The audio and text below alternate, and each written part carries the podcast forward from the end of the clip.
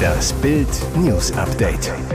Es ist Donnerstag, der 17. August und das sind die Bild meldungen China-Kracher lädt 400 Kilometer Reichweite in 10 Minuten. Wann kommen die ersten E-Autos mit dem Wunderakku? Wegen Steuerhinterziehung Strafbefehl für Schlagerstar Michelle. Das ist eine Überraschung. DFB holt Weltfußballerin. Der chinesische Batteriehersteller CATL hat am Mittwoch seinen neuen Wunderakku Shenxing Superfast Charging Battery vorgestellt, der in ultraschnellen 10 Minuten 400 Kilometer Reichweite ins Auto laden kann. Bild erklärt die wichtigsten Fragen zur neuen Shenxing Superbatterie. Wann gibt es Modelle mit dem neuen Akku? Der chinesische Batteriehersteller hat angekündigt, die Produktion Ende dieses Jahres zu starten. Bereits im ersten Quartal 2024 soll der neue Wunderakku dann schon in E-Automodellen im Einsatz sein. Werden die Autos dann teurer?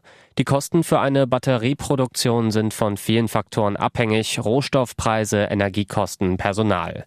Die Rohstoffe für Lithium-Eisenphosphat-Batterien sind laut CATL günstiger als die für herkömmliche Lithium-Ionen-Akkus.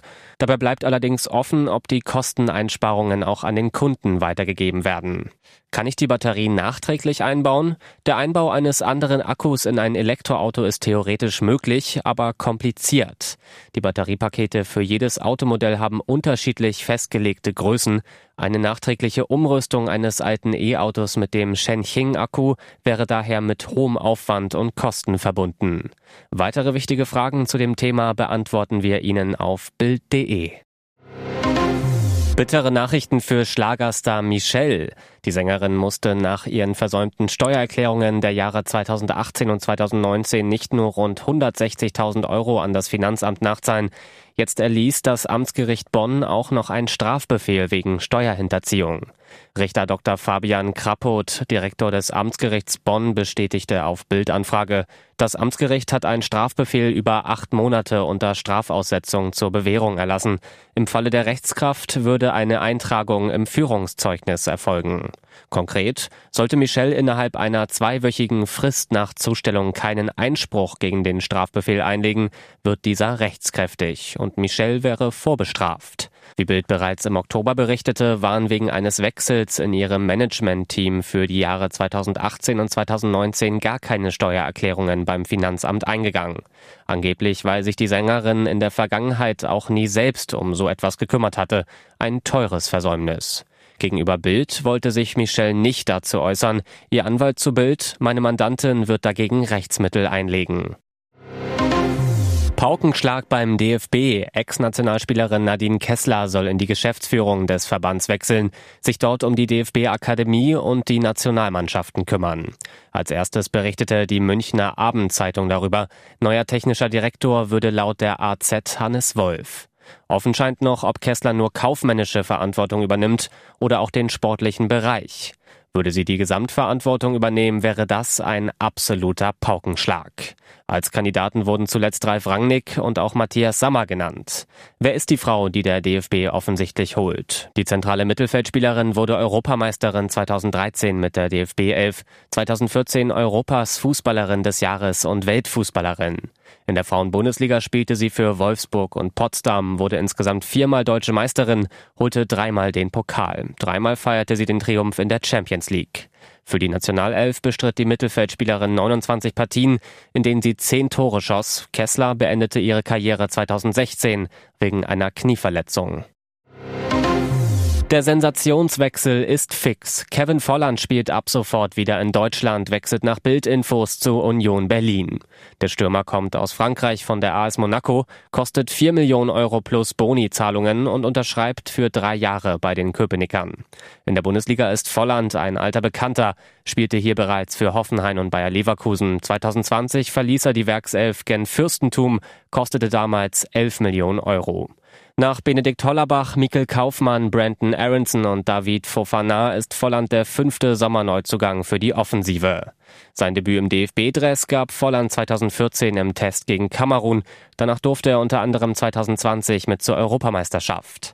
Zuletzt spielte er am 14. November 2021 in der WM-Qualifikation in Armenien für Deutschland. Vielleicht hofft er ja, sich mit starken Leistungen bei den Eisernen wieder in den Dunstkreis der Nationalmannschaft zu spielen. Und jetzt weitere wichtige Meldungen des Tages vom Bild Newsdesk. Dramatische Szenen im Hamburger Stadtteil Langenhorn. Jetzt zählt jede Minute. Auf einer Jet-Tankstelle übergoss am Donnerstagmorgen ein Unbekannter eine Frau und eine weitere Person mit Benzin. Gegen 9.26 Uhr setzte ein Zeuge einen Notruf ab. Nach Bildinformationen beobachtete der Mitarbeiter einer Wartungsfirma das grauenvolle Szenario und ging dazwischen. Doch anstelle von den beiden abzulassen, stieß der Unbekannte die wehrlose Frau in ein Auto und ergriff die Flucht. Mit einem Großaufgebot rasten Polizei und Feuerwehr zu der Tankstelle an der Langen Langenhorner Chaussee. Von dem brutalen Mann und der entführten Frau fehlt jede Spur. Die Suche nach dem Fahrzeug, angeblich mit Kieler Kennzeichen, läuft auf Hochtouren. Was hinter dem Benzinanschlag steckt und wie es der gekidnappten Frau geht, ist völlig unklar. Gegen 12.45 Uhr rückten zwei Beamte der Kriminalpolizei an, untersuchten den Bereich rund um die Zapfsäule 4, an der sich der Vorfall ereignet haben soll. Es kann Raketen mit nuklearen Sprengköpfen abfangen. Es ist ein Schutzschirm, der anfliegende Raketen in einer Höhe von über 100 Kilometern zerstören kann. Es ist das beste Raketenabwehrsystem der Welt und jetzt erteilten die USA die Exportgenehmigung an Israel. Deutschland darf den Arrow 3 kaufen. Warum mussten die Amerikaner zustimmen? Die Arrow 3 wurde von den USA und Israel gemeinsam entwickelt. Wie üblich bei Waffengeschäften muss das Herstellungsland für den Weiterexport sein Okay geben. Ist das Arrow 3 die richtige Waffe gegen Putins Raketen?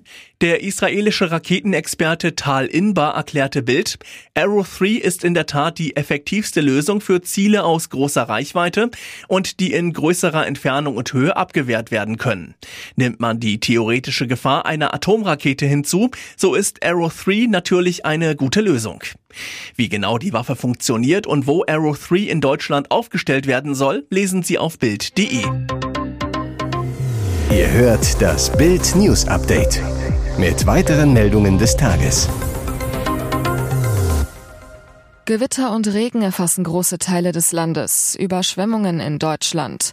Ein Fluss, der plötzlich durchs Dorf fließt, vollgelaufene Keller, eine überflutete U-Bahn-Station und Fäkalien, die auf der Straße schwimmen.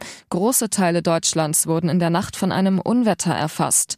Gewitter und Starkregen haben am Mittwochabend Frankfurt wach und die Einsatzkräfte in Atem gehalten. An Deutschlands größtem Flughafen konnten Dutzende Flugzeuge aufgrund des miesen Wetters nicht abheben.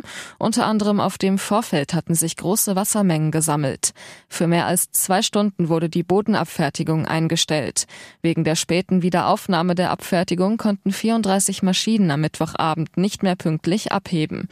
Auf der Internetseite des Flughafens waren rund 70 Flugstreichungen bis zum Beginn des Nachtflugverbots vermerkt. 23 geplante Ankünfte wurden aufgrund des Nachtflugverbots auf andere Flughäfen umgeleitet. Laut Flughafen war eine Passagierzahl im vierstelligen Bereich betroffen. Auch an der Haltestelle Südbahnhof im Frankfurter Stadtteil Sachsenhausen ging am Abend nichts mehr. U-Bahn konnten nicht mehr fahren wegen Wassereinbruchs. Und auch in Teilen des Ruhrgebiets Unterfranken und Erfurt hieß es in der Nacht Land unter. Absolut inakzeptabel, worüber sich Kane furchtbar aufregt. Klare Kante von Harry Kane. Der neue Bayern-Star verurteilt die rassistischen Beleidigungen gegen seinen Mitspieler Mathis Tell, der nach der Supercup-Pleite des Rekordmeisters gegen RB Leipzig am Samstag auf Social Media angefeindet wurde. Unter dem jüngsten Instagram-Post vom Bayern-Talent wurden unter anderem Affen-Emojis kommentiert. Zudem wurde er mit dem N-Wort beleidigt und etliche Male in Bezug auf seine Hautfarbe attackiert. Tell hatte gegen Leipzig mehrere Chancen verballert. Der Angreifer schrieb bei Instagram danach, die Beleidigungen nicht an sich heranzulassen. Kane sagt beim TV-Sender Sky, so ein Vorfall ist nicht zu akzeptieren. Mathis ist erst 18 Jahre alt. Diese sogenannten Fans und solche Hasskommentare auf Social Media sind nicht zu tolerieren. Wir stehen alle hinter Mathis. Auch der FC Bayern hatte auf die Tell-Anfeindungen reagiert und die rassistischen Beleidigungen verurteilt. Auf Twitter schrieb der Verein, wir verurteilen die menschenverachtenden Kommentare, denen Mathis Tell auf Social Media ausgesetzt wurde, aufs Schärfste. Wer solche widerlich rassistischen Dinge schreibt, ist kein Fan des FC Bayern. Mathis, wir stehen hinter dir und du hast unsere volle Unterstützung. Hier ist das Bild News Update. Und das ist heute auch noch hörenswert.